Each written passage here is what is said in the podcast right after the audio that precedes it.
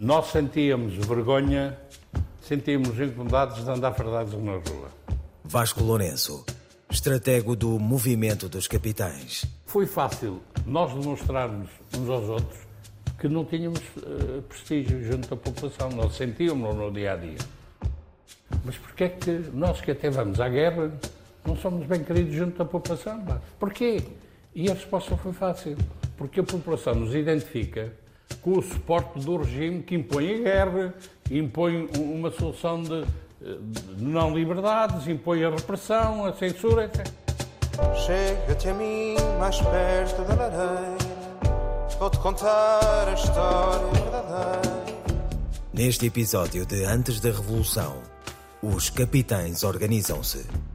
A gestação da Revolução Portuguesa pelo movimento dos capitães não chegou a demorar nove meses. Houve um primeiro encontro.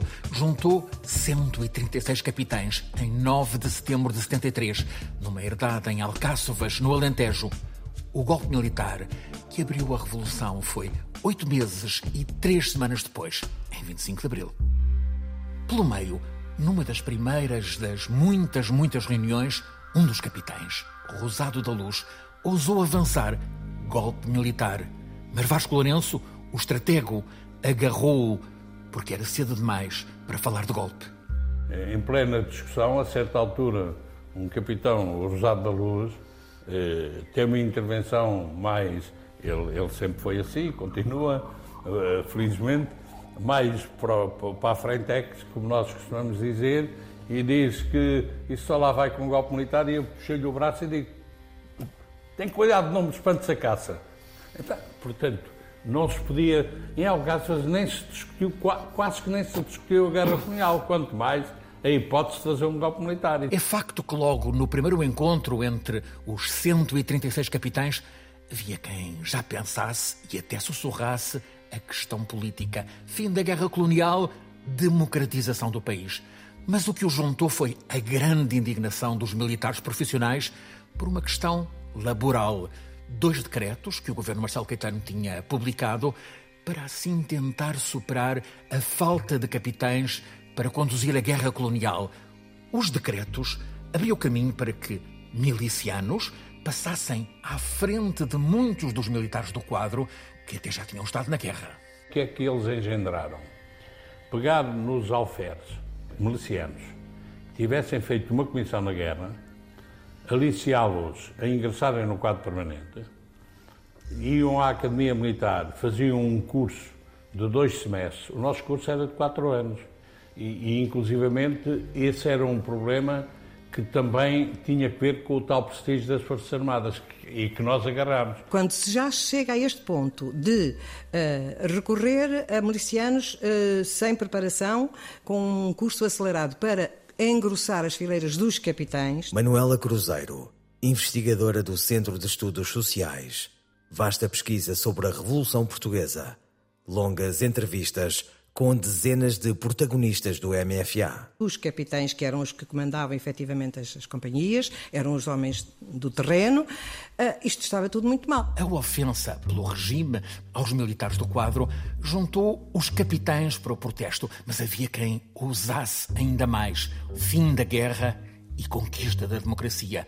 Para esta ambição também foi explorado um outro pretexto, o prestígio das Forças Armadas que os capitães sentiam abalado até entre outros jovens universitários e a população em geral. Um exemplo em coro nas bancadas de um campo de futebol é este, contado aqui em conjunto por dois dos capitães, Vasco Lourenço e Aprígio Ramalho. Na altura havia uma competição grande com os estudantes das universidades e do técnico e não sei o quê, na, nas áreas desportivas. Eu andei lá, também fui campeão universitário de futebol. Uma das coisas que nos deixava doentes, pá, furibundos, é que quando a nossa claque começava a gritar Academia, Academia, Academia, que é Academia Militar, ouvíamos do outro lado. Não, o, no, o, coro, o coro respondia militar. E, quando nós íamos responder militar, a malta das faculdades dizia musical. musical. Isto era para Bom, verem como é que era. E, e portanto, isso. O tal prestígio, não é? Recuperar esse prestígio. Estava assim encontrado um pretexto, uma cobertura, para as muitas reuniões de capitães que tinham a aspiração de conquistar ainda mais o objetivo que implicava muita reunião para conspirar.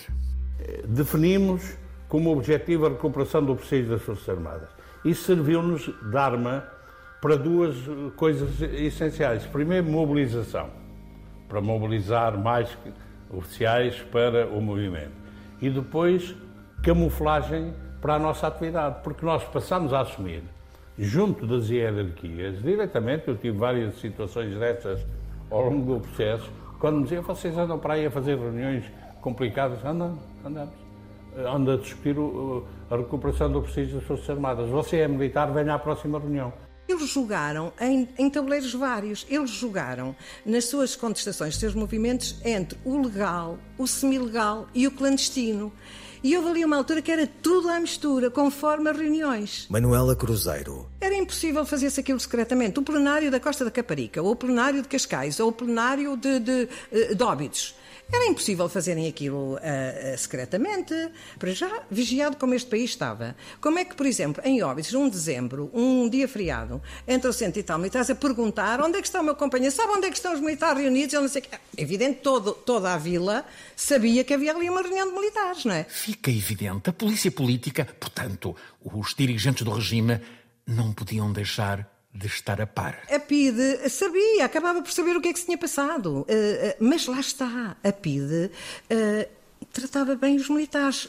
Salve seja, mas tratava os militares. Portanto, o que eu acho é que há aqui um tempo em que eles avançam significativamente e em que a PIDE não valoriza. E quando a PIDE acorda, ou quando já, o, enfim, as FIAs militares começam a ficar preocupadas, a coisa já não tem muito uh, controle. Os capitães preparam-se. O filme destes bastidores continua nos episódios seguintes. No próximo, também abrimos ecrãs ao cinema português antes da Revolução. Chega-te a mim mais perto da lareira, vou-te contar a história